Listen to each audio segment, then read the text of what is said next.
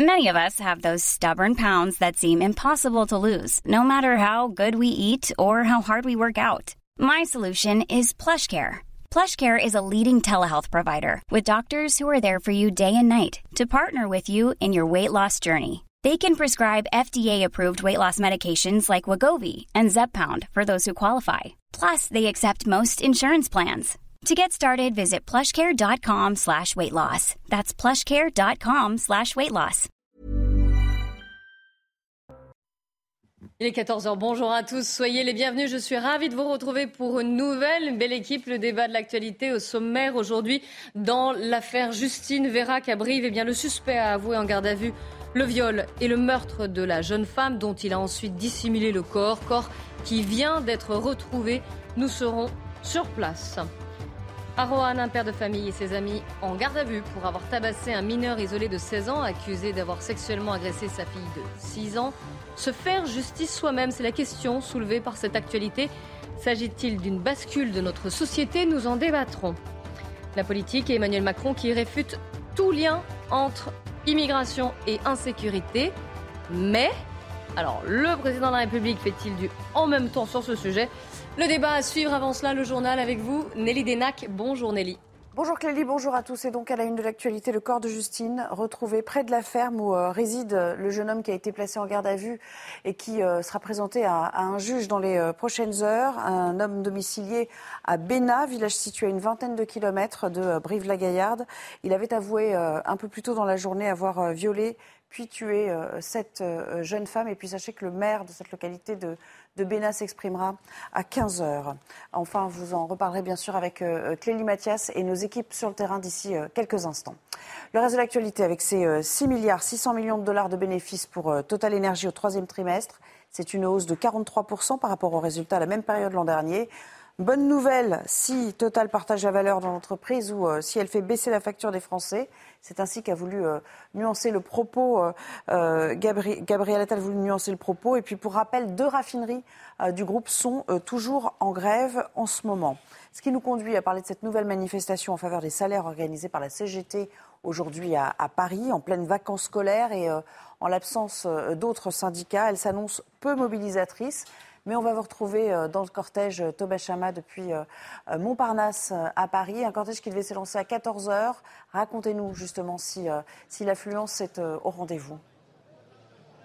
Oui, eh bien regardez Nelly, à quelques minutes du départ de, de, ce cortège, boulevard du Montparnasse, dans le 14e arrondissement de Paris, le cortège se densifie peu à peu derrière moi, même si il est d'environ, euh, il mesure environ 100, mètres, 100 mètres de long. Il devrait euh, s'élancer donc dans, quelques minutes vers l'école militaire qui se trouve dans le 7e arrondissement pour un parcours d'environ 2 km. Un cortège donc où il n'y a que la, CGT dans, ses rangs, contrairement à la mobilisation de la semaine dernière. Et puis au milieu des vacances scolaires, c'est pour ça que le syndicat a avoué lui-même qu'il y aurait peu de personnes attendues pour cette journée de mobilisation. il y a 9 jours, 13 000 manifestants était euh, présent dans les rues de la, capitale euh, selon euh, le ministre de l'Intérieur. La CGT avec cette mobilisation espère surtout mobiliser, continuer de mobiliser, garder la, dynamique en vue d'une prochaine journée de manifestation le jeudi 10 novembre à laquelle la CGT à la RATP a annoncé une journée noire dans les transports franciliens.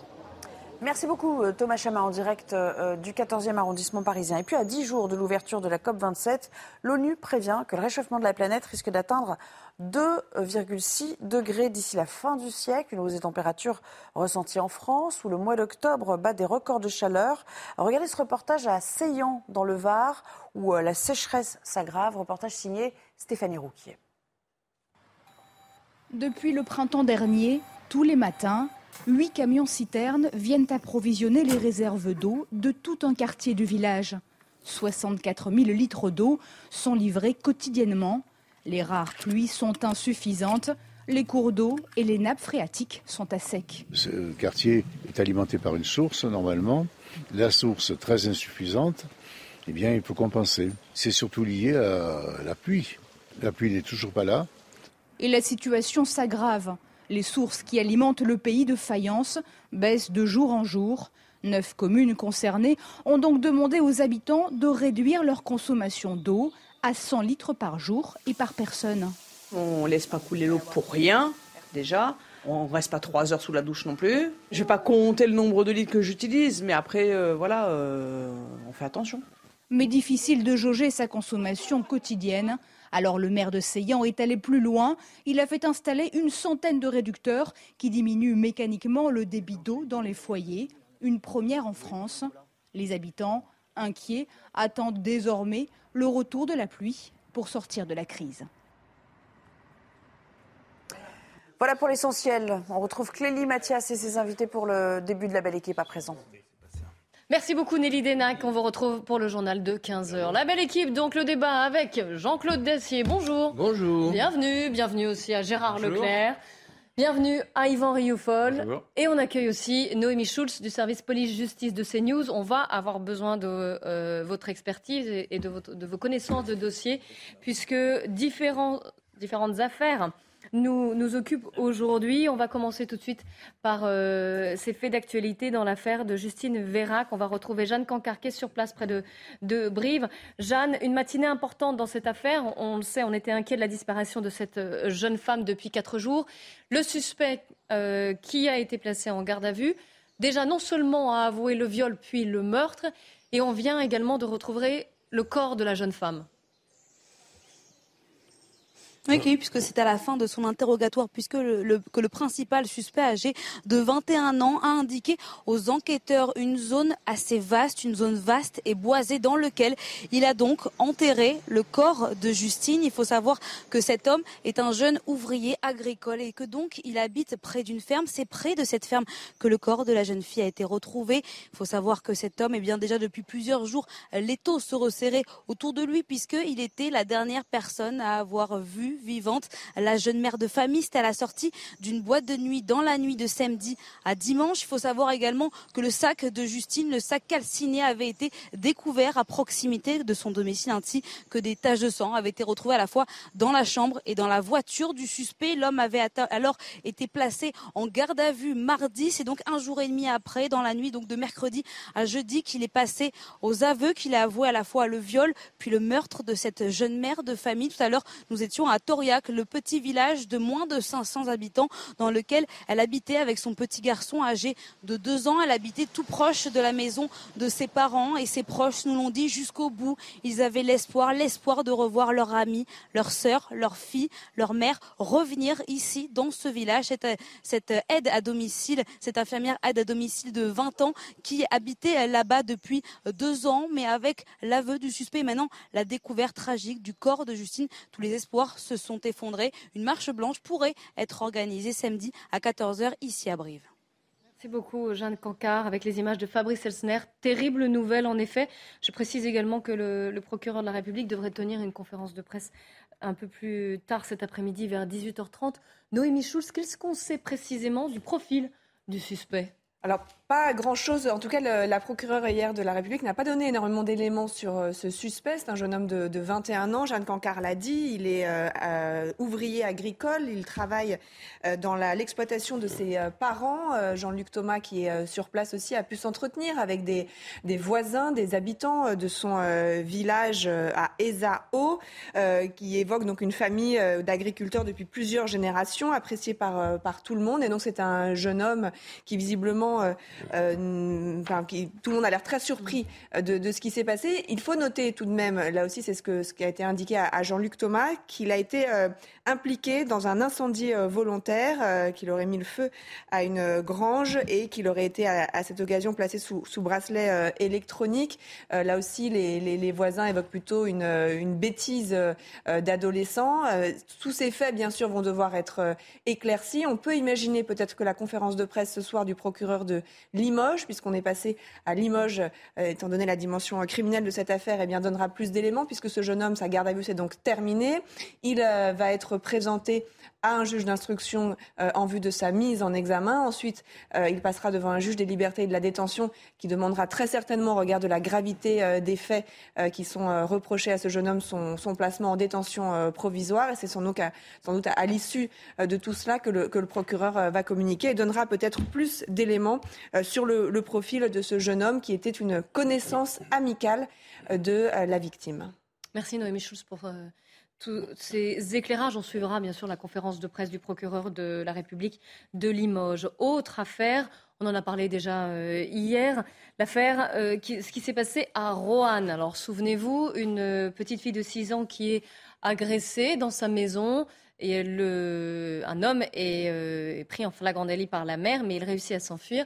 Et quelques jours après, c'est le père ainsi que trois de ses amis qui vont tabasser un homme. Ils disent que c'est lui. Ce suspect a ensuite été euh, interpellé. Et ce matin, donc, le père et ses trois amis ont été convoqués au commissariat. Ils ont été placés en garde à vue. Régine Delfour, vous êtes sur place à Roanne.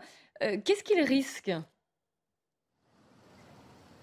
Oui, bonjour euh, Clélie. Alors oui, vous l'avez dit, euh, ils ont été convoqués ce matin à 9h, ils ont été placés en garde à vue puisque euh, une enquête a été ouverte mardi par le parquet de Rouen pour des faits de violence aggravés sur le mineur isolé, ce mineur qui est donc soupçonné d'agression sexuelle. Je vous rappelle qu'il s'est introduit au domicile de la fillette dans la nuit de jeudi à vendredi et que le lendemain, dans la nuit de vendredi à samedi, il a tenté de regagner à nouveau le domicile c'est à ce moment-là que euh, le père de la fillette et trois de ses amis euh, l'ont intercepté. Il s'est enfui, il l'aurait roué de coups et c'est euh, pour cela qu'il y a eu cette enquête. Alors, il a été entendu, ce mineur isolé était donc, il est soupçonné d'agression sexuelle, donc il a été placé en détention. Il est détenu à la prison de Mézieux. Il a été entendu hier en qualité de victime dans cette affaire. Il nie toujours les faits. Il, il parle d'acharnement de violence et puis deux menaces de mort. Donc ces gardes à vue euh, sont là pour démêler euh, le vrai du faux. Que s'est-il vraiment passé? Puisque le père de la fillette est le seul à dire qu'il a violenté, il le reconnaît, il ne l'a jamais nié, il a violenté euh, cet individu qu'il a permis d'interpeller. Alors le père, lui, risque sept ans d'emprisonnement. Le procureur devrait, nous a dit hier qu'il ne prolongerait pas cette garde à vue, il devrait donner ses conclusions dans la soirée ou demain en fin de matinée. Merci beaucoup. Euh, Régine Delfour, juste une, dernière question. Est-ce que vous avez des nouvelles de la fillette? Parce qu'on en parle peu. Oui, euh, nous avons pu nous entretenir avec euh, l'avocat hein, du père de la fillette euh, qui nous confiait que cette petite fille donc a 6 ans.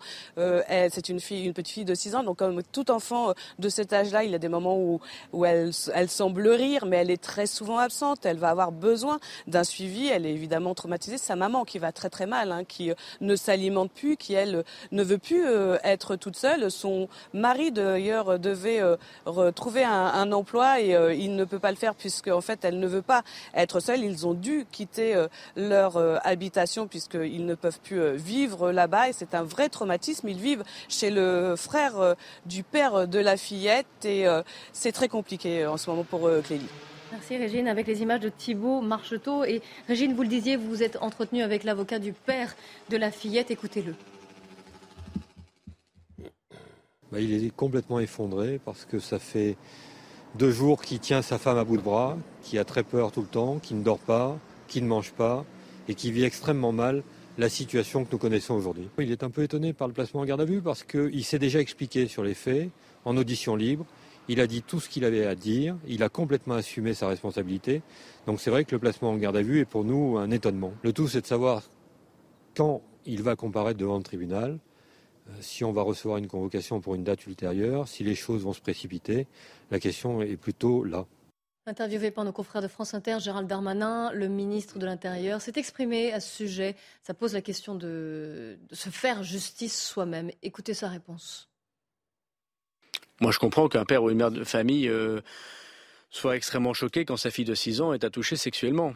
Mais en même temps, euh, je veux dire que c'est aussi une défaite euh, collective de voir que les gens veulent se faire euh, justice eux-mêmes. C'est absolument inacceptable. Ce n'est pas la société que je veux.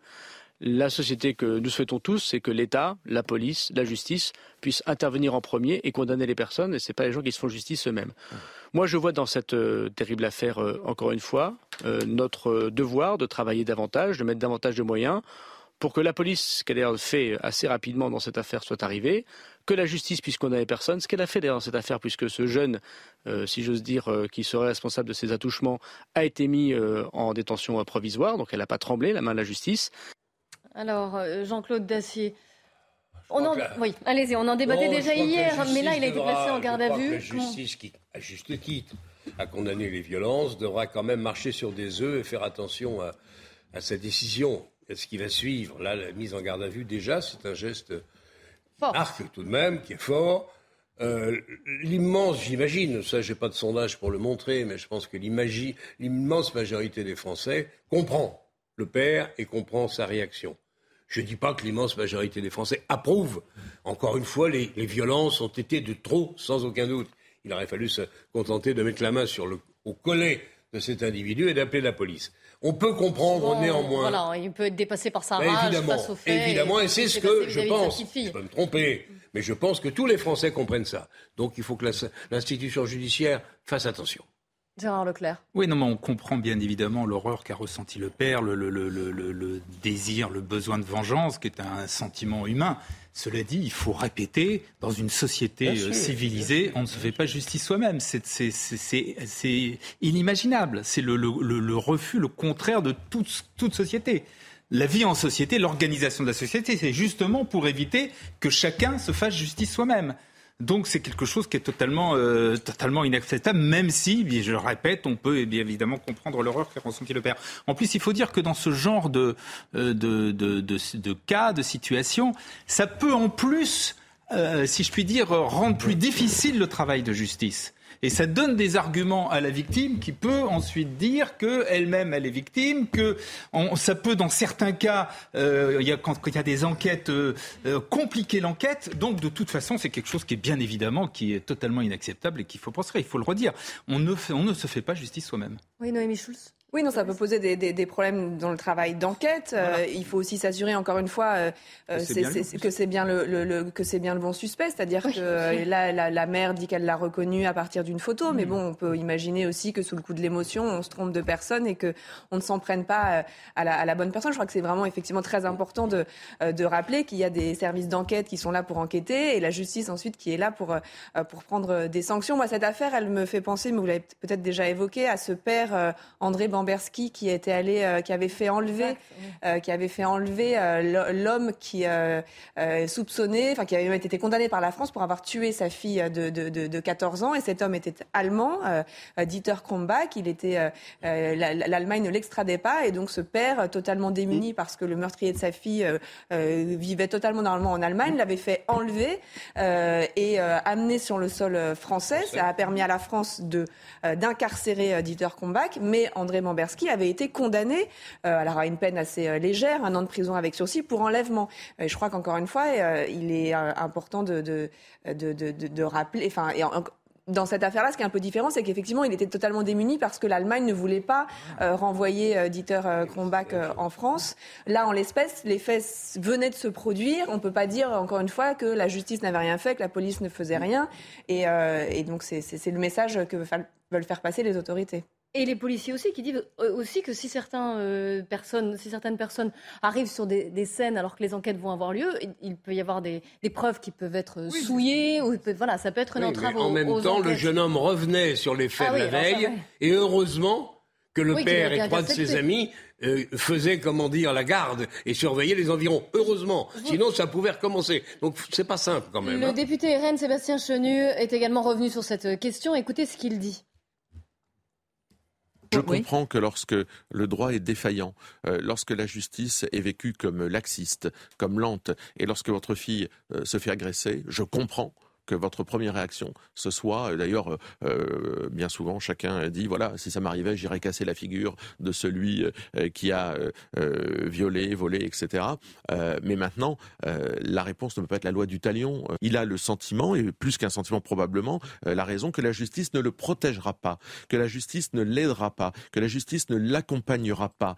C'est une problématique centrale dans notre pays. force doit rester à la loi euh, c'est un de nos principes. Eh bien, force ne reste plus à la loi. Je pense que c'est très inquiétant. Euh, pour la suite. Je pense que la multiplication effectivement de, ce genre d'actes de mhm. vengeance peut faire basculer notre société. Euh, évidemment. C'est-à-dire basculer. Vous pensez qu'une étincelle peut partir de ce genre de, de évidemment et je pense fait de société? Évidemment, et je pense que le gouvernement devrait y être beaucoup plus attentif plutôt que de faire culpabiliser sans arrêt les Français. Yvan Riofol, qu'est-ce que vous pensez de ce qu'il dit Qu'il y a une bascule dans notre société pour que des gens en viennent à se faire justice soi-même? Est-ce que ça veut dire qu'ils n'ont donc plus confiance dans les autorités, que ce soit la police ou la justice? Est-ce que voilà, est-ce que c'est un élément de bascule?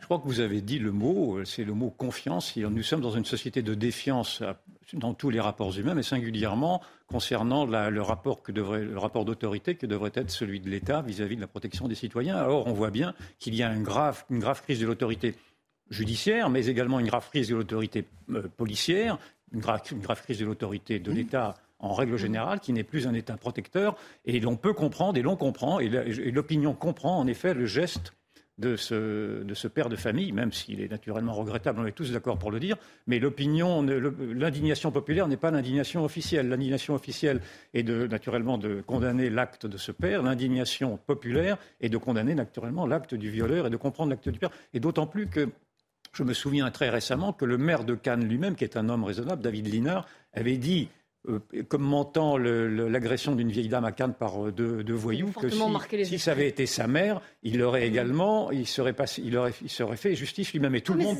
et tout le monde peut dire ça. C'est humain, voilà. Et tout le monde peut dire ça. Et tout le monde peut dire ça. Donc, je sais bien que le, discours officiel est de dire et de reprendre l'entier en disant vous n'aurez pas ma haine concernant, par exemple, ceux qui, ont, qui avaient les assassins, les terroristes qui avaient tué au Bataclan. Vous savez, il y a eu un livre fameux disant. Euh, vous n'aurez pas ma haine et que l'un des pères de famille, dont le nom m'échappe à l'instant, qui... Antoine Léris.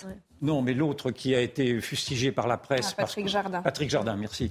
Euh, a été euh, traité de tous les noms parce que lui, justement, précisément, voulait assumer sa haine contre les assassins. Et je pense que c'est plutôt l'opinion aujourd'hui, maintenant, se range davantage vers ces, sentiments un peu primaires, euh, je, je, vous l'accorde, mais qui reflètent quand même un abandon de l'État. Et c'est cet abandon du peuple vis-à-vis de l'État qui est, qui est posé, me semble-t-il. Le problème n'est pas celui de ressentir de la haine, parce qu'on n'a jamais reproché à des parents de victimes du terrorisme de ressentir de la haine. Et quand, vous dites, que vous n'aurez pas ma haine, vous, n'en sentez pas de la haine. Je, voudrais ajouter attendez, je t'en prie, je t'en prie. Noémie. Ça lui appartient et, donc euh, il avait dit vous n'aurez pas ma haine et, pour autant d'autres ont pu. Ce qu'on a pu reprocher à Patrick Jardin, c'était d'avoir dit qu'il avait eu envie d'aller prendre un, pistolet, une arme à feu et d'aller régler le problème lui-même. J'entends bien, mais j'entends bien. Donc on n'avait pas voulu entendre la douleur de. Oui, mais y a sentiments. Il a exprimé sa haine et puis il a ensuite dire la volonté de passer aux actes. C'est toute la différence. On se bat de ce côté-ci du plateau pour intervenir. Alors Gérard a dit c'est moi d'abord. Donc Gérard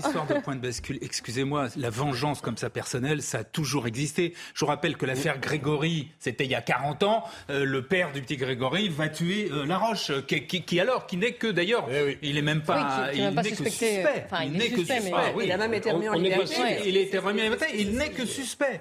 Donc qu'on ne dise pas que c'est nouveau. Hélas, ça a entretenu toute une littérature, tout un...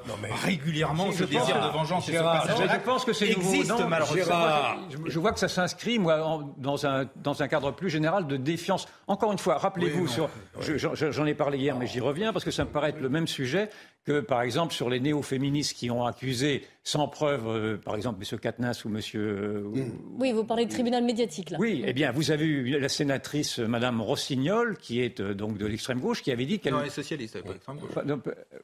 Bon, il y a une nuance. Qui, a, qui, avait, qui avait elle-même théorisé le fait que la justice politique ne devait pas être la justice, la justice de l'institution judiciaire, parce qu'elle n'avait pas les mêmes règles. Et donc, à partir du moment où vous, vous reléguez la justice euh, à un rôle subalterne quand vous voulez prendre des, des, des, normes ou politiques ou des normes citoyennes, eh bien, vous écartez la justice et vous faites une justice. Eh ben, Jean-Claude, je vous donnerai. Non, non, je vous donnerai ah la parole juste après. Parce qu'on va... Non, ah, pas tout de suite. Ah, on, fait, on, fait, un suspense. Qu'allez-vous nous dire sur cette affaire Et puis vous en entendez. on se retrouve juste après la. très bien avec ce qu'on dit, Non, vous inquiétez pas, vous aurez l'occasion. On va y revenir juste après la pub. Et vous entendrez également le témoignage, le témoignage d'un des amis qui a oh. participé euh, avec le père, hein, euh, qui a vu et qui était présent lorsque le suspect a été euh, tabassé. Restez bien avec nous sur CNews. La belle équipe, 14h30. Dans un instant, le retour du débat. Avant cela, le point sur les infos avec Adrien Spiteri. À Brive-la-Gaillarde, le suspect avoue avoir violé et tué Justine. Il est la dernière personne avec qui la jeune femme a été vue la nuit de sa disparition aux abords d'une discothèque.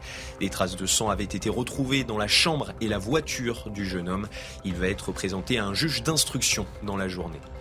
Opposés au budget de la sécurité sociale, les biologistes cessent d'alimenter le fichier de données des tests Covid-19, empêchant ainsi tout suivi de l'épidémie. Les particuliers auront tout de même accès à leurs résultats. Le projet de loi prévoit de leur imposer 250 millions d'euros d'économies par an. Et puis le pic mondial des émissions de CO2 devrait être atteint en 2025. Selon l'Agence internationale de l'énergie, la guerre en Ukraine a provoqué une accélération des investissements dans les énergies renouvelables. À huit jours de la COP27, l'agence met en garde contre les fractures entre pays riches et pays pauvres dans les énergies décarbonées. Elle appelle à un effort pour réduire ce fossé inquiétant. Avant de parler de la, politique et de revenir sur l'interview d'Emmanuel Macron, je voudrais, avec Yvan Rioufol, Gérard Leclerc, Jean-Claude Dacier et Noémie Schulz du service police-justice de CNews. Revenir encore une fois sur cette affaire, ce qui s'est passé à Rouen. Je vous rappelle les faits, ce père de famille qui a tabassé le suspect qui est accusé donc d'avoir agressé sa fillette de 6 ans. Le père et trois de ses amis ont été placés en garde à vue ce matin après avoir été convoqués au commissariat. Et nous avons pu recueillir le témoignage d'un des amis qui a, participé au tabassage du suspect avec le père de la fillette. Il y a eu une altercation du coup bah, entre le père, vu que c'est lui qui l'a attrapé, et, euh, l'agresseur. Il y a eu les coups qui ont été portés. J'ai des remords. Je ne regretterai jamais rien. Je ne regretterai pas de l'avoir attrapé. Je ne regrette pas d'avoir été là. Témoignage recueilli par nos équipes, Régine Delfour et Thibault Marcheteau. Jean-Claude Dacier, je vous avais interrompu. Non, vous non, répondre à Yvan juste pour dire, je, pense que la justice sera ce qu'elle doit faire. Lui, il dit ne rien regretter, en tout cas. Oui, vu, dans hein. des circonstances particulières, on a dit et répété que la violence était, en l'occurrence, comme dans tous les cas semblables, inacceptable. Néanmoins, je pense que la justice serait euh, fondée à être d'une exigence sourcilleuse si elle-même savait parfois reconnaître qu'elle commet des erreurs, qu'elle commet des fautes. Ce n'est jamais le cas.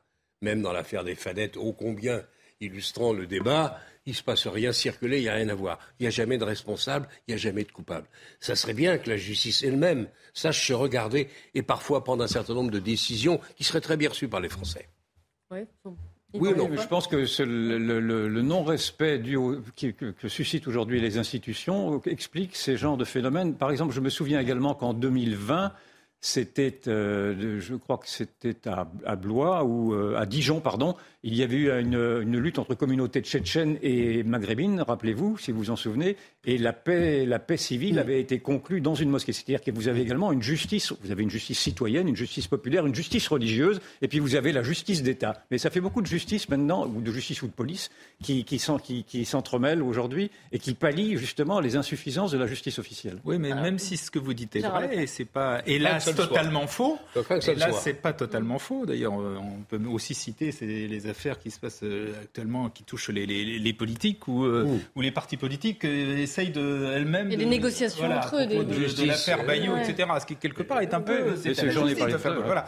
Mais même si c'est le cas, et si c'était le cas, restons, hein, ça, ça, ne se justifie pas. C'est pas pour ça Non, non, bien sûr, tu as raison. C'est inacceptable. la justice dans une. Dans que ce soit vrai pour tout le monde, ce serait mieux quand même. Non, non, justice politisée, justice. Je donne le contexte d'un phénomène qui devient un phénomène qui, non pas qui se généralise, mais qui, s'additionne en tout cas. Juste une précision dans l'affaire de Rohan. Le fait qu'il saisisse même celui qui n'est néanmoins que suspect. Faut Absolument. C'est pas ça qui est choquant. Ce qui est choquant, c'est qu'il le roule de coup. Oui, d'accord. Là-dessus, il n'y a pas de doute. Euh, on peut même aller plus loin. Si vous êtes témoin d'une agression et que l'agresseur est là, normalement, en tant que citoyen, vous devez, si vous pouvez, bien évidemment, essayer de, lui mettre la main dessus. Simplement, c'est pas à vous d'ensuite de, le, corriger, si je puis Nous sommes d'accord, mais que chacun regarde un peu midi à sa porte. Oui, mais il faut aussi analyser les conséquences perverses de, cette philosophie qui a, qui a cours dans la justice, une culture de l'excuse qui veut toujours, donner, souvent en tout cas, des circonstances atténuantes à, celui qui a commis l'agression au détriment de la victime. Donc ça, pèse également et cette défiance vient être, euh, est accrue à cause de cette jurisprudence-là. Dans une justice très politisée, très syndicalisée, qui devrait de temps en temps, en effet, avancer avec euh, mesure et précaution. Que vous dites est quand même assez contestable. En tout cas. Oh, c'est en rien, c'est en rien contestable. non, Alors je vois vraiment pas ce qui est contestable. moi, je, je Alors franchement, pas que, les, euh, que les juges Oh. euh, décident. Mais pas tous les de- juges, évidemment. Bon, bah voilà, donc il Bah peut y oui, non, avoir- bah d'accord. La justice n'est jamais parfaite. Vous Non, elle est trouver pas, ça, elle est pas syndicalisée. été- Le mur des cons est une invention de la presse. elle a le On va droit- arrêter un peu. Elle a, le droit syndicalisée. Enfin, Oui, bah peut-être, mais Elle a c'est le droit sans dommage. elle a le droit aussi de Autre recevoir. affaire, euh, Autre parce que vous êtes syndiqué que vous êtes un mauvais juge. en fait. Oui, oui, enfin, bon. Autre affaire, Noémie Schulz, on a besoin de discuter vos la On pourrait discuter, en pendant des heures, la ouais. Euh, pourrait mais discuter, nous oui. n'avons pas des heures. Euh, Noémie Schulz, autre affaire. Ça fait beaucoup de bruit sur les réseaux sociaux. Il y a une vidéo qui a été très partagée qui montrait un homme en train de se faire euh, frapper là aussi par, par plusieurs personnes à Évry-Courcouronne. Ça se passait dans, dans une laverie, je crois. Les faits datent d'il y a euh, plusieurs mois. Il y a une enquête qui a été ouverte. Mais ce qui euh, nous intéresse, c'est qu'il y a ensuite un- un- une sorte d'appel à témoins qui a été lancé. Oui, tout est parti ce week-end d'une vidéo, vous l'avez dit, euh, et d'une série de messages postés sur un compte euh, très suivi hein, par plus de 20 000 personnes sur Twitter, le compte Tajmat, qui se présente comme une plateforme collaborative pour les Maghrébins. Euh, les images de cette vidéo sont euh, très choquantes, on les voit en ce moment. On y voit un homme avec une capuche se faire violemment frapper par une bande de jeunes dans une laverie. Les administrateurs du site pensent alors que les faits euh, se sont passés en Seine-Saint-Denis, mais sans plus de précision. Ils lancent un appel à témoins. On peut lire notamment dans un des tweets, nous recherchons l'endroit exact, les agresseurs et euh, le- la victime afin de l'accompagner juridiquement. Euh, la photo aussi d'un témoin euh, présenté comme un jeune qui aurait tenté de s'interposer est également diffusée avec, euh, euh, avec euh, l'idée de dire si vous savez qui c'est, mettez-nous en contact avec lui. Dans la foulée, il y a des informations qui vont remonter, qui permettent de comprendre que la laverie ne se situe pas en Seine-Saint-Denis, mais à Évry, euh, dans, dans l'Essonne. Le parquet d'Évry, lundi, indique qu'aucune plainte à ce moment-là n'avait été déposée pour ces faits de violence et décide euh, quelques heures plus tard d'ouvrir une enquête pour violence euh, aggravée en réunion. La victime a été identifiée euh, rapidement, elle a déposé plainte. Selon nos informations, ces faits remontent à plusieurs mois. Les autorités donc qui rappellent qu'une enquête est maintenant en cours. Elle a été confiée au commissariat d'Evry et ce sont donc les policiers qui vont devoir faire la lumière sur ces faits et tenter de retrouver les agresseurs de cet homme. Ce que vous nous dites, je parle sous votre contrôle, c'est que cet appel à témoins, là en l'occurrence, dans ce cas, a plutôt aidé euh, à enclencher la machine euh, policière et judiciaire. Oui, c'est possible que, ce soit parce que ces vidéos aient été portées à la connaissance du public et de l'autorité euh, judiciaire que cette enquête ait, été ouverte.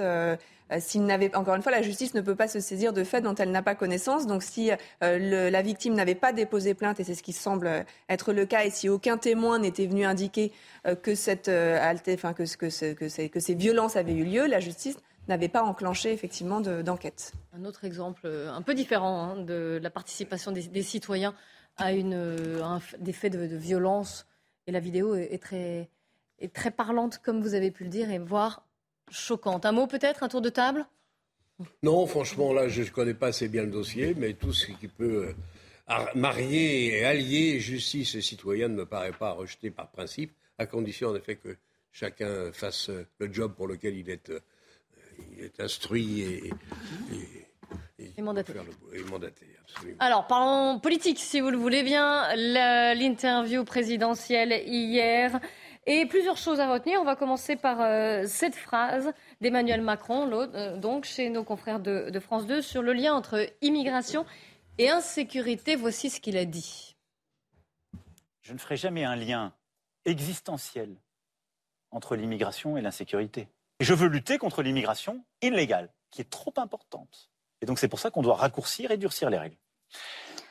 Donc on ne doit pas faire de généralisation. Par contre, quand on regarde aujourd'hui la délinquance à Paris, on ne peut pas ne pas voir que la moitié au moins des délinquants, des faits de délinquance qu'on observe, viennent de personnes qui sont des étrangers, soit en situation irrégulière, soit en attente de titre, en tout cas dans des situations très fragiles, et qui viennent souvent de ces filières. Alors, Florian, Tardif du service politique de CNews nous a rejoint. Soyez le bienvenu, Florian.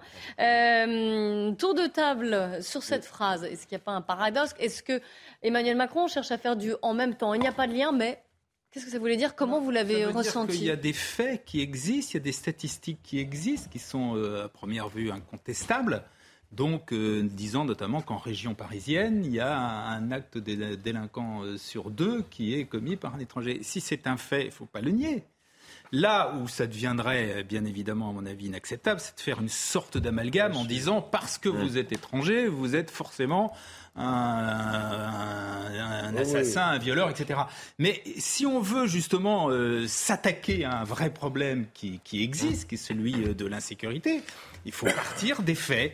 Les faits, ils sont en région parisienne, ils sont ceux-là. Donc à partir de là, ben, il faut en tirer un certain nombre d'enseignements, de, euh, voir comment on fait. Mais il, a, d'ailleurs, réaffirmé sa volonté de durcir les, règles, une nouvelle loi pour mieux lutter contre l'immigration illégale, surtout. Yvan Rioufol.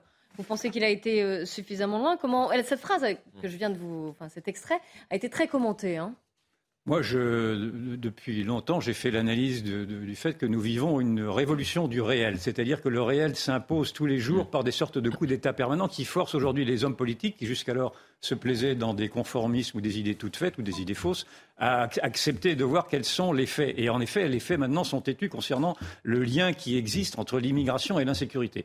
Euh, pendant longtemps, et encore maintenant d'ailleurs, parce qu'il y a une contradiction, vous ne pouvez pas régler le problème de l'immigration si vous n'avez pas les idées claires. Là, il a encore les idées obscures, parce qu'il mm. dit une chose et son contraire. Mais la, chose, la, chose qu'il dit en disant, si, il dit une chose et son contraire. Il dit qu'il n'y a pas de lien existentiel entre l'immigration et l'insécurité. Bah donc, il, donc il laisse comprendre, malgré tout, que son préalable, son postulat de dire qu'il n'y avait pas de lien entre l'immigration et l'insécurité, il s'y accroche quand même. Il ajoute, il, ajoute existentiel pour dire que, naturellement, tous les immigrés ne sont pas des délinquants. Ça, ah, va, ça va de soi. Et donc, à partir du moment où vous restez quand même sur ces fondamentaux et que vous dites malgré tout qu'il y a un lien, puisque les, chiffres le disent, vous êtes donc dans, vous êtes donc dans une pensée complexe, d'une pensée en tout cas. en même temps, c'est ce que je vous dis. Dans le en même temps. Et donc, vous êtes, vous êtes dans l'entre-deux. Et donc, ça, la fin ça laisse comprendre, je termine, ah ça, ah laisse comprendre qu'il n'y a pas la volonté réelle, en tout cas la volonté manifeste d'agréer à un discours qui a été porté pendant très longtemps par ceux qui le combattent, c'est-à-dire par les populistes. Et donc il est coincé, il ne fera jamais rien, je vous en fais le pari, il ne fera jamais rien pour lutter contre l'immigration, et en tout cas,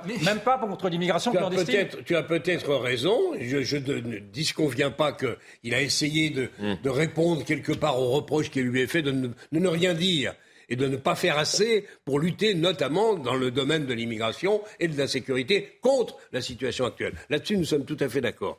J'ai entendu, moi, et j'espère que ça débouchera sur des décisions concrètes, qu'un débat va venir, je ne sais pas quand, j'espère l'année prochaine, et qu'on va ah, durcir les règles de, de, non mais toi tu dis. Mais bien sûr, mais non mais écoutez, ça fait six ans, cinq ans et demi. Ça fait cinq ans et demi qu'on dit la même chose. Je suis d'accord, mais je pas remarqué que c'était un gouvernement qui parle et qui ne fait rien. Vous n'avez rien oh, remarqué. Oui, bon, c'est peut-être un peu vite dit. Néanmoins, néanmoins, je veux retenir sur ce point-là que le président de la République, après, je suis d'accord avec toi, longtemps nié la réalité de, l'immigration et de la sécurité, fait l'effort intellectuel et politique. C'est ça qui m'intéresse de dire, oui, nous allons faire un débat et l'immigration illégale, nous allons tout faire pour durcir les règles, y compris d'ailleurs peut-être les règles de droit. C'est-à-dire qu'on va peut-être... On, en, eh ben on en reparlera. non, on en reparlera dès l'année prochaine tous les deux. Florian Dardy, c'est le, pari, le pari oui, ben, moi j'en sais rien, on verra bien. ce qui est sûr, c'est qu'il y aura un débat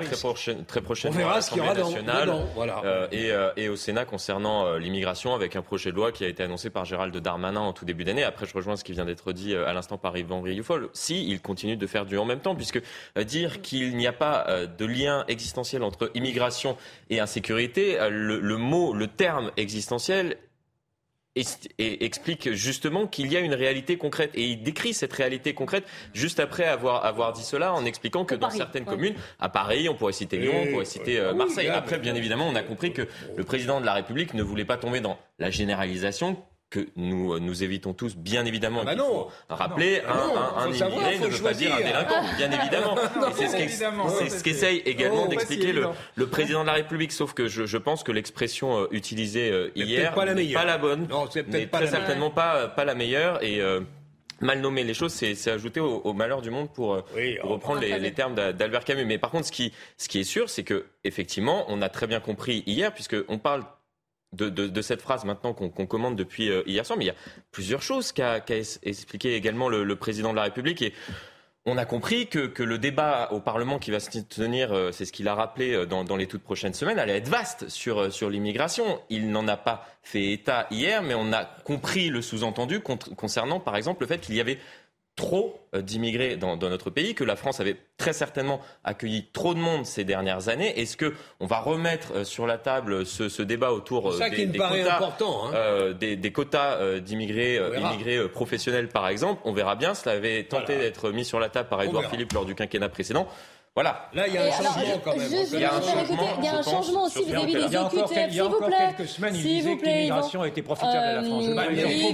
Gérard, Jean-Claude, je voudrais juste vous passer un élément parce que le gouvernement a aussi euh, été saisi ces derniers temps, ces derniers jours, de la question des OQTF, les obligations de quitter le territoire français. Ils ont été mis sur le banc des accusés sur cette mm. question, puisque je vous rappelle que moins de 10% de ces obligations de quitter le territoire français sont appliquées. Euh, écoutez à la fois Olivier Véran, Emmanuel Macron et Gérald Darmanin sur ce sujet, ils ont quand même peut-être un peu changé de discours. Nous ne renonçons pas face aux difficultés euh, auxquelles nous faisons face en matière d'application des EQTF, tout en insistant sur ce qui aujourd'hui, jusqu'à aujourd'hui, a rendu difficile d'atteindre cet objectif. Ce ne sont pas des difficultés qui relèvent de la politique intérieure nationale même s'il y aura une loi, vous le savez, en début 2023, qui permettra de renforcer nos capacités de faire appliquer les, OQTF. Aujourd'hui, c'est essentiellement un enjeu de diplomatie. On va durcir les règles. Et on va durcir, mais dans un dialogue responsable, exigeant, que je veux coopératif avec ces pays d'origine.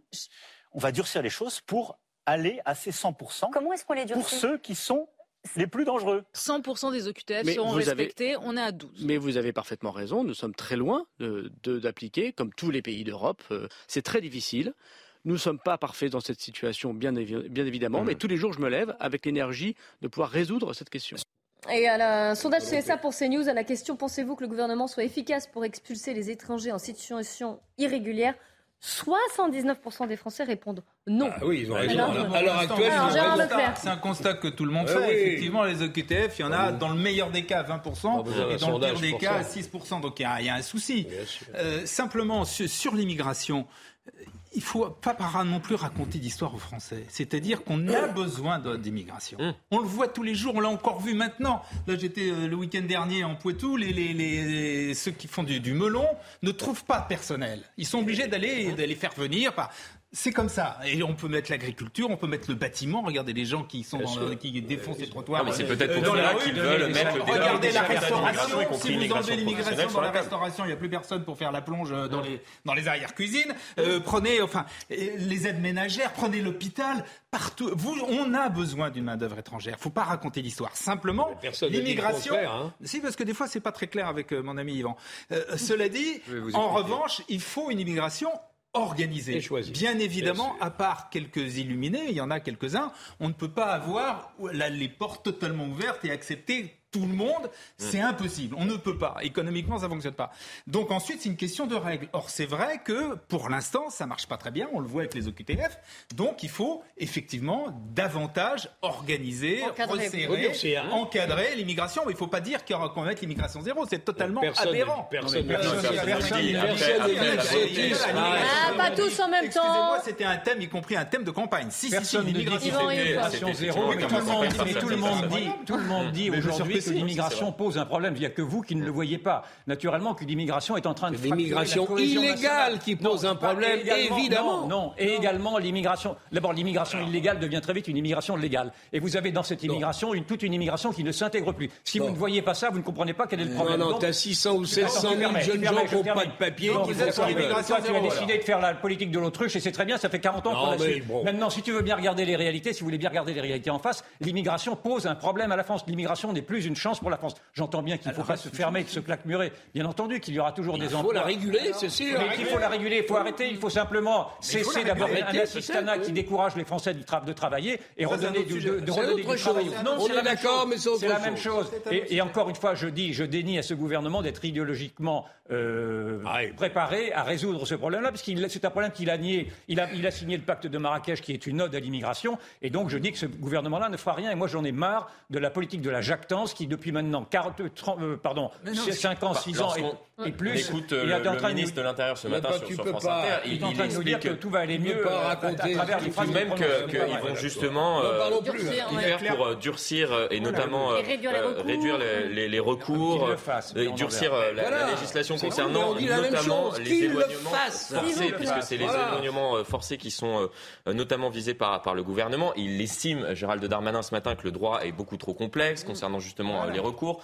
On, on, souhaite passer au sein du gouvernement de 12 possibilités de recours. Imaginez-vous bien, 12 possibilités lorsqu'on est sous le coup d'une QTF à, à 4. Tout cela pour, pour gagner du temps. Et il part de la levée des, des protections concernant certains étrangers avec des difficultés pour, pour les faire quitter le territoire français. Et il, dit même. de français aussi. Il parle même de, de, de français, euh, effectivement. Français, et, euh, et, il parle même de, de, rendre impossible la vie de certaines mm. personnes qui sont sous le coup, euh, sous le coup euh, d'une OQTF en expliquant que mm. dans le cas présent, il y a parfois des gens qui résident en France, qui sont sous le coup d'une OQTF et qui bénéficient, par exemple, de logements sociaux. Un logement, oui, bien sûr. Et donc, qu'on le veuille ou non, ce sera un débat où il n'y aura pas de 49-3, ce sera impossible. Il y aura donc une négociation obligatoire, notamment mmh. avec les Républicains, mais pas seulement. Et il faudra un, à coup sûr, que la politique qui est proposée à ce moment-là soit une politique dure. Sinon, le gouvernement sera Rappelez-vous, dans la, dans la, politique du grand débat qui avait été ouverte par euh, le président de la République après les Gilets jaunes, il y avait eu le grand débat sur l'immigration qui immédiatement avait été enterré parce qu'ils n'ont pas la réponse sur l'immigration. Alors, vous pouvez naturellement toujours vous convaincre du non, mais toi, tu l'as la réponse. Mais bien sûr que je l'ai la réponse. La réponse, elle, était, elle était à la portée de tout le monde. Elle, était, elle est de dire qu'il faut maintenant surveiller les frontières et qu'il faut réguler et voir, voir stopper au bah, maximum une immigration de peuplement qui n'apporte plus de richesse. Bien ça, on dit tous la même chose. La difficulté, c'est de le faire. Et dans un instant, à partir du moment où vous l'avez Messieurs, puisque vous êtes d'accord, euh, on va dans un instant se retrouver évidemment et nous serons en direct de Béna, c'est la petite ville où, vivait Justine dont le corps a été retrouvé. Je vous rappelle que le principal suspect est actuellement en garde à vue et il a avoué le, le viol puis le meurtre. Il doit être présenté à un juge d'instruction dans l'après-midi. Restez bien avec nous sur CNews. Il est bientôt 15h sur CNews. Alors avant de reprendre notre débat, on va commencer par l'actualité. Le journal Nelly Denac. Bonjour Clélie, bonjour à tous. On va commencer avec cette nouvelle mobilisation en faveur euh, des salaires aujourd'hui à Paris et à l'initiative euh, de la CGT, un cortège qui s'était lancé autour de 14 heures depuis euh, Montparnasse. Je vous propose d'écouter Philippe Martinez, secrétaire général de la Confédération. Moi, ce que je crois, c'est ne part pas du 49-3, ils me parlent de leur fiche de paye, de leurs conditions de travail, du manque d'emploi. Euh, mais si elle veut utiliser le 49.3, elle pourrait faire un 49.3 pour augmenter le SMIC à 2000 euros. Là-dessus, on serait d'accord. Tous ceux qui se battent, ils obtiennent des choses. C'est pas suffisant. Mais on pense aussi à tous ceux euh, qui n'ont pas de syndicat, qui travaillent dans des petites boîtes, euh, où c'est difficile. C'est pour ça qu'on demande l'augmentation du SMIC. Parce que eux, ils vont être concernés. Alors qu'il est, quelques embouteillages subsistent dans les euh, stations-service. Il y aurait encore une station sur cinq en France euh, qui rencontrerait des difficultés d'approvisionnement.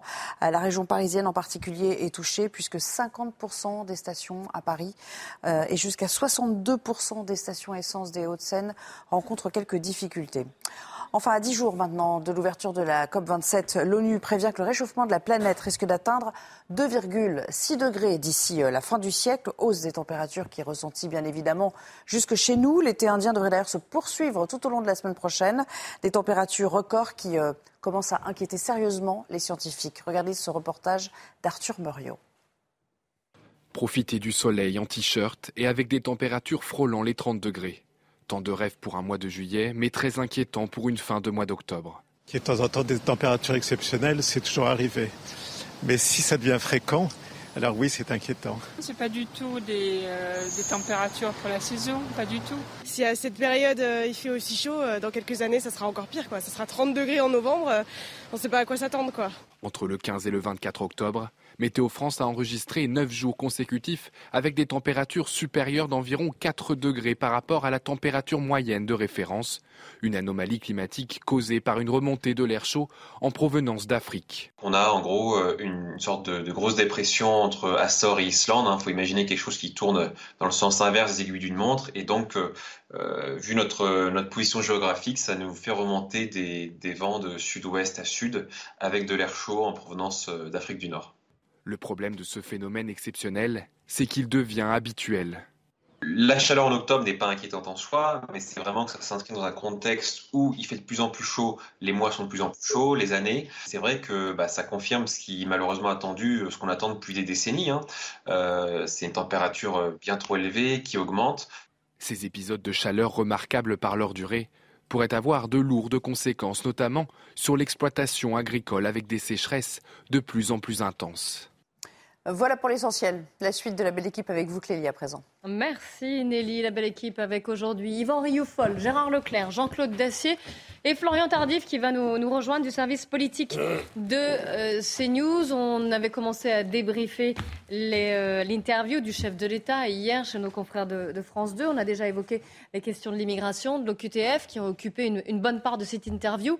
Évidemment, le chef de l'État qui a aussi été interrogé sur le, pouvoir d'achat. Alors, je vais le citer, il a promis de protéger les plus faibles face à la tempête qui se profile. Tempête, c'est son, c'est son mot. Hein. Nous sommes en train de traverser une crise, des crises même, a-t-il lancé. Alors, il a insisté sur les mesures de protection qui ont été mises en place déjà euh, dès fin 2021. Il va euh, à cela rajouter d'autres aides plus ciblées à partir de janvier. La question que je me pose, c'est alors et puis il a refusé l'indexation des salaires sur, sur les prix que réclament certains, mmh. certains syndicats, vous, le savez. La question que je me pose, c'est euh, vis-à-vis des classes moyennes. Il n'a pas forcément abordé euh, ce sujet-là, et pourtant c'est le nerf de la guerre.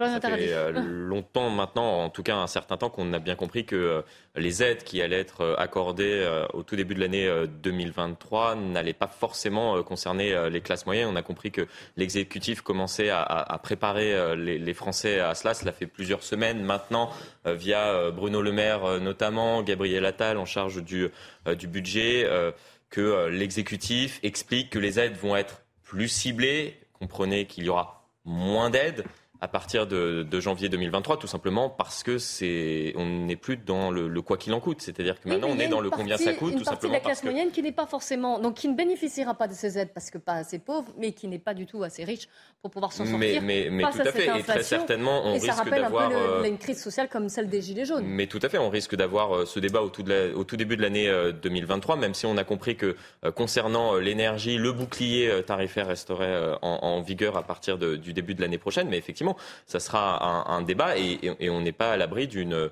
nouvelle crise sociale compte tenu de ce que vous venez euh, d'expliquer.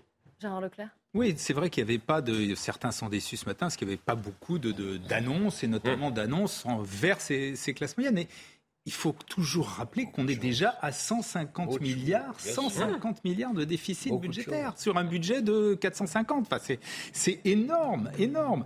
Euh, donc la, seule, euh, la seule solution, en tout cas la solution que, que, prône le président de la République, il l'a dit hier à plusieurs reprises, c'est travailler plus. Voilà, à partir Alors, il a aussi évoqué les retraites. Verser... Oui, les retraites et le travailler plus, c'est quand même l'axe principal. Hein. Un clin d'œil d'ailleurs à Nicolas Sarkozy avec, les, heures défiscalisées. Et les, heures supplémentaires défiscalisées.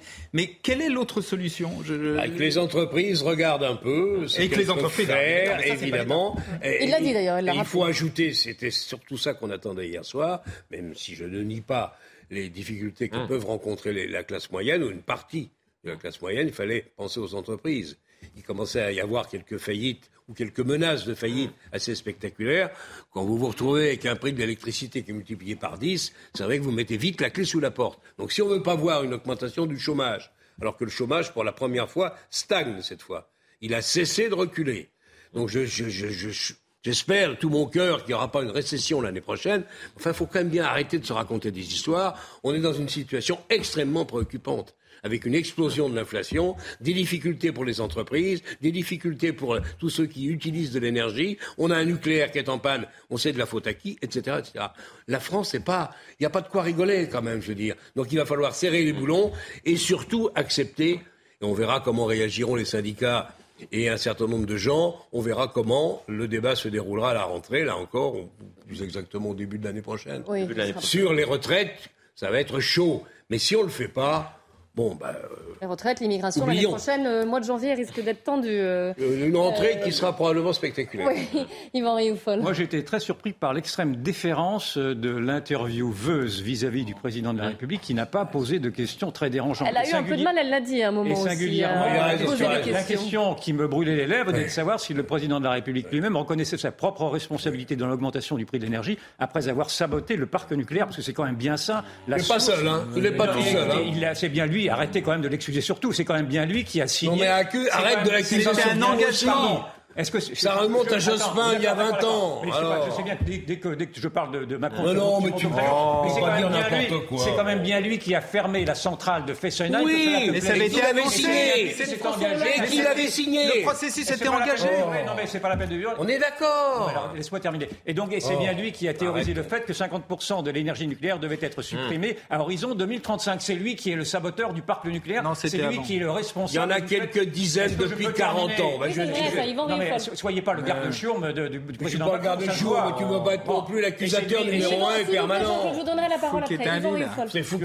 Tu auras ta médaille. C'est bien lui qui. Arrête un peu, tu n'es pas sérieux. C'est bien lui qui est le premier responsable de l'augmentation des prix de l'énergie que vont supporter les moyennes. Mais c'est dans tous les pays. Écoutez, vous êtes charmant. Vous serez vous aurez les félicitations du jury. Mais moi, je ne marche pas non, mais j'espère la Légion d'honneur. Et donc, j'aurais aimé que ce président saboteur ait à répondre de, cette décision idiote qui a été de fermer Fessenheim et de saboter le parc nucléaire. Là où je suis d'accord avec toi, c'est qu'il a manqué au moins cette question sur Fessenheim. Hum. Je suis tout à fait d'accord. Et c'est vrai qu'on a eu un peu l'impression que cette émission, c'était le président qui faisait question-réponse. Pour autant, je ne vais pas accabler Caroline Roux, mais c'est vrai que c'était pas facile pour elle. On a l'impression qu'il fallait accélérer, tenir dans l'heure.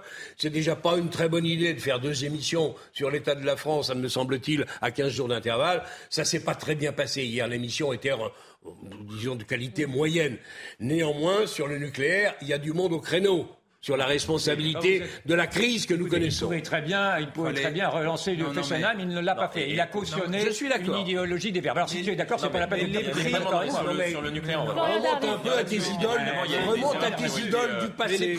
Non seulement il faut revenir là-dessus, non, je suis désolé, il faut revenir là-dessus, il faut même demander des comptes. C'était une faute grave, c'était une trahison de l'intérêt de l'électricité. Le prix de l'électricité est euh, fixé de manière euh, européenne, indexé sur le prix du gaz et, le problème est bien plus gros, global pas en France, concernant les, tarifs de, l'électricité. Et, là, on ne peut pas dire au gouvernement qu'il n'essaye pas de, changer la, politique de, ce point de vue-là, puisque justement, il y a un bras de fer qui est engagé, par exemple, avec l'Allemagne. On en a parlé hier ou, avant-hier concernant le plafonnement des prix du gaz pour permettre justement d'avoir une électricité à bien meilleur coût au niveau européen.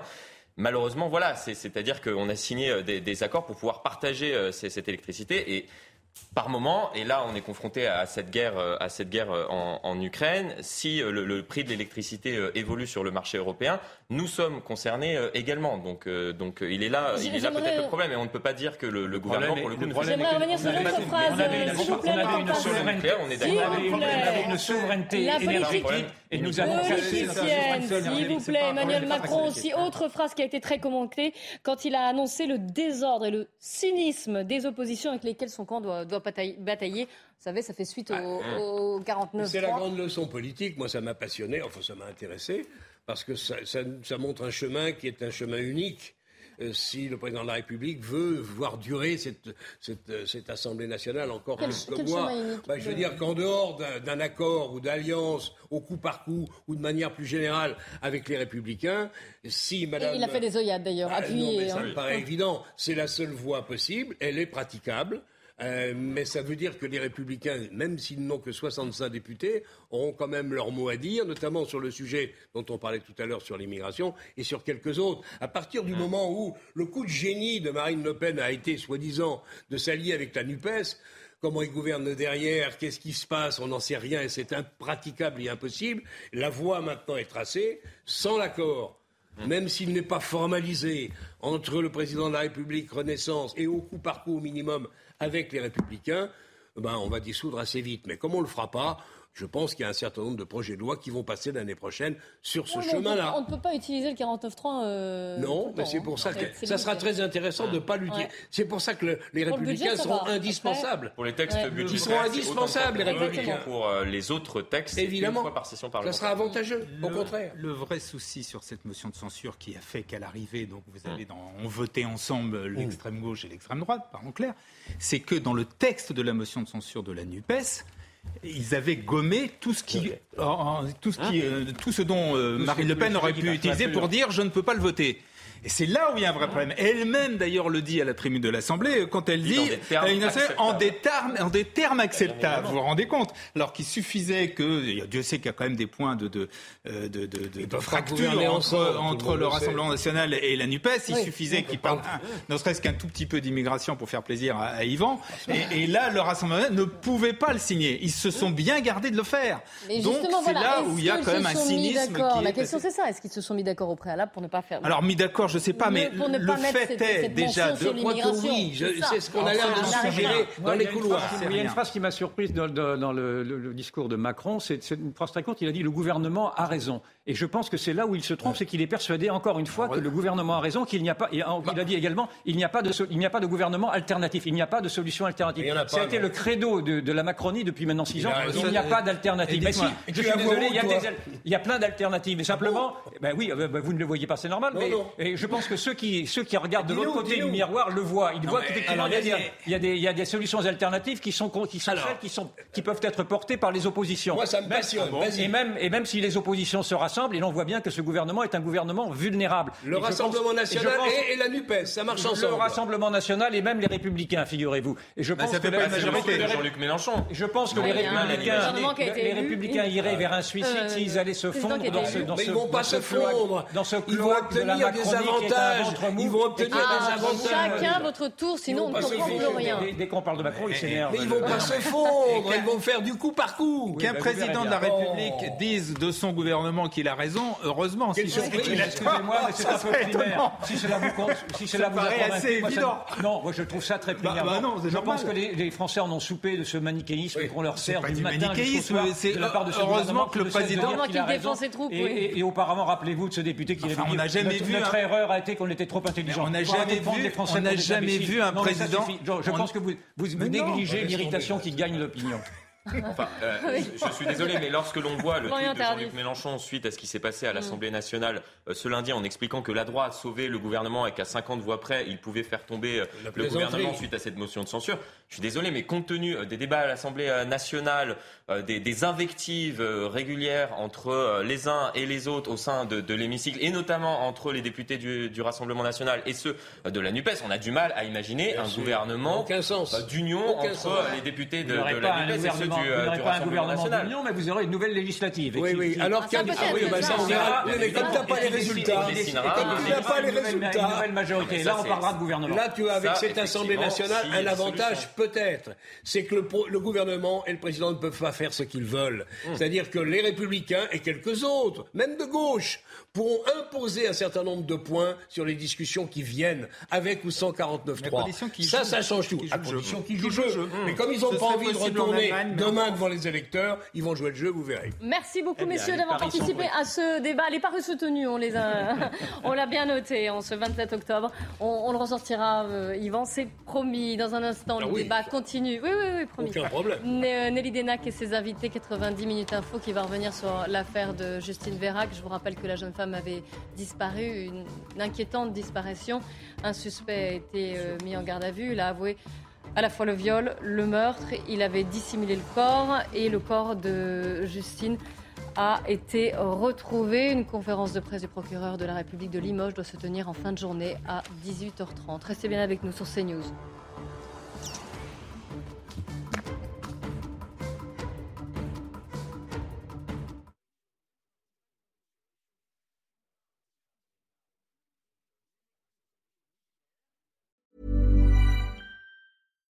When you make decisions for your company, you look for the no-brainers. And if you have a lot of mailing to do, stamps.com is the ultimate no-brainer. It streamlines your processes to make your business more efficient, which makes you less busy. Mail checks, invoices, legal documents, and everything you need to keep your business running with Stamps.com. Seamlessly connect with every major marketplace and shopping cart. Schedule package pickups and see your cheapest and fastest shipping options from different carriers. With rates up to 89% off USPS and UPS rates. And with the Stamps.com mobile app, you can take care of mailing and shipping wherever you are. Make the same no-brainer decision as over 1 million other businesses with Stamps.com. Sign up with Code PROGRAM for a four-week trial, plus free postage and a free digital scale. No long-term commitments or contracts. That's Stamps.com. Code PROGRAM.